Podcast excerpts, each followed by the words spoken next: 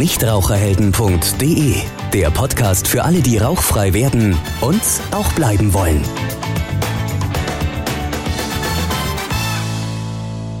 Hallo und herzlich willkommen zu einer weiteren Folge unseres Nichtraucherhelden Podcasts. Heute zum Thema Rauchen und Kinder. Ja, auch heute habe ich wieder mir jemand als Gast eingeladen. Hallo Yvonne.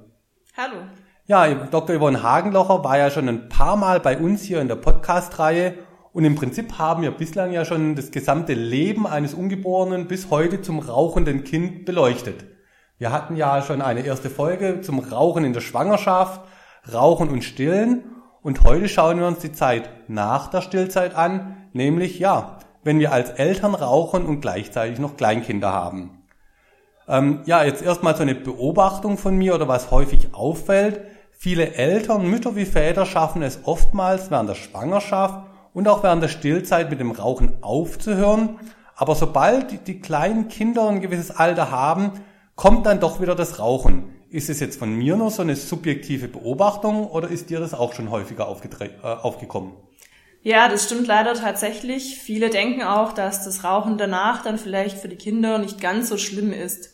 Aber das ist auf jeden Fall ein Trugschluss. Also auch hier sind die Kinder natürlich dem Rauch ausgesetzt, egal ob Mutter oder Vater rauchen. Und gerade auch in der Wohnung, also in geschlossenen Räumen zum Beispiel, ist die Konzentration an Giftstoffen enorm hoch. Ja, spannend wäre es, ob es dazu irgendwann vielleicht mal eine wissenschaftliche Studie gibt, warum das eben passiert. Liegt es an dem Stress, den die Kinder machen, dass man sagt, jetzt brauche ich wieder eine Zigarette? Oder liegt es daran, dass sich wirklich Väter und Mütter gequält haben, während der Schwangerschaft und Stillzeit nicht zu rauchen? Aber dir ist da auch keine Studie bekannt, warum da die Rückfallquote so hoch ist. Also mir sind da jetzt keine wissenschaftlichen Zahlen oder Studien dazu bekannt. Ja, wäre wirklich mal interessant, weil wenn ich schon die, die, die Schwangerschaft mit mehreren Monaten überstanden habe, dann bin ich ja über den kritischen Punkt eigentlich schon wieder hinweg. Und umso schlimmer ist es ja, wenn man dann wieder rückfällig wird. Aber kommen wir doch mal auf den, den Kern der Sache zu sprechen. Wie gefährlich ist denn dann das Rauchen als Vater oder als Mutter, wenn Kleinkinder im Haushalt leben? Das Rauchen ist enorm gefährlich, vor allem natürlich auch gerade bei Babys. Wir hatten ja schon über den plötzlichen Kindstod gesprochen und auch natürlich nach der Geburt spielt hier äh, das Rauchen eine sehr große Rolle. Also wenn nach der Geburt geraucht wird, dann kann der plötzliche Kindstod vermehrt auftreten. Und zwar auch dann, wenn zum Beispiel nur der Vater raucht und gar nicht unbedingt in Anwesenheit des Kindes, sondern zum Beispiel nur nach dem Rauchen das Kind anfasst oder mit, den, mit der gleichen Kleidung in der Nähe des Kindes ist, weil auch hier bleiben ganz viele Giftstoffe hängen. Und noch viel schlimmer ist es natürlich, wenn in der Anwesenheit des Kindes geraucht wird.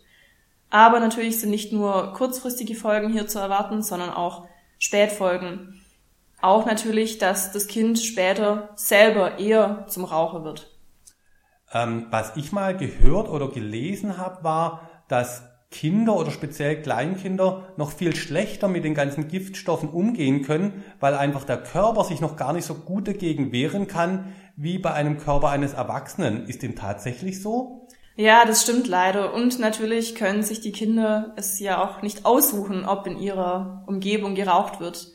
Das heißt, sie sind hilflos der Situation ausgeliefert. Ja, aber können jetzt äh, Körper von Kleinkindern Giftstoffe genauso gut äh, verarbeiten oder gegen ankämpfen wie bei Erwachsenen oder ist da der Körper noch anfälliger? Der Körper ist auf jeden Fall noch anfälliger. Der Stoffwechsel ist noch nicht so ausgebildet wie von einem Erwachsenen, sodass die Giftstoffe nicht so gut abgebaut werden können und dadurch die Gefahr natürlich noch sehr viel größer ist. Ich denke, beziffern kann man es nicht, aber man könnte ja ein bisschen provokant sagen, wenn Papa eine Zigarette raucht, raucht das Kind fünf Zigaretten. Ja, ob man das jetzt wissenschaftlich so sagen kann, weiß ich nicht, aber ähm, provokant auf jeden Fall. Dann ähm, schaue ich einfach mal so ein bisschen bei mir in den Freundes- und Bekanntenkreis. Da gibt's, ohne jetzt Namen zu nennen, doch den einen oder anderen, der sagt, ja, ich weiß, dass ja das Rauchen für mein Kind nicht so gut ist, deswegen gehe ich ja immer auf den Balkon ähm, zum Rauchen und komme dann wieder rein, dann bekommt ja mein Kind gar nichts davon mit und dann ist ja alles in Ordnung. Siehst du das genauso?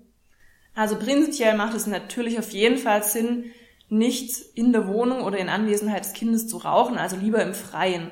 Aber generell spielt natürlich auch eine große Rolle die Vorbildfunktion von den Eltern. Das heißt, die Kinder bekommen natürlich schon mit, dass wenn der Vater rausgeht, dass er dort raucht. Und wenn sie das von zu Hause aus so kennen, kann es natürlich passieren, dass sie später ebenfalls rauchen werden. Okay, das heißt, wir sehen auch hier wieder, es geht nicht nur um die gesundheitlichen Aspekte mit dem Rauchen bei Kindern eben aufzuhören, sondern auch um die Vorbild, um den Vorbildcharakter, dass ich eben als Elternteil auch sage, Rauchen ist einfach nicht gut. Und es funktioniert ja auch nicht, wenn ich sage, du mein liebes Kind, rauch lieber nicht, das ist nicht gut für dich, aber Papa geht jetzt erstmal eine rauchen. Das widerspricht sich ja irgendwo auch ein bisschen.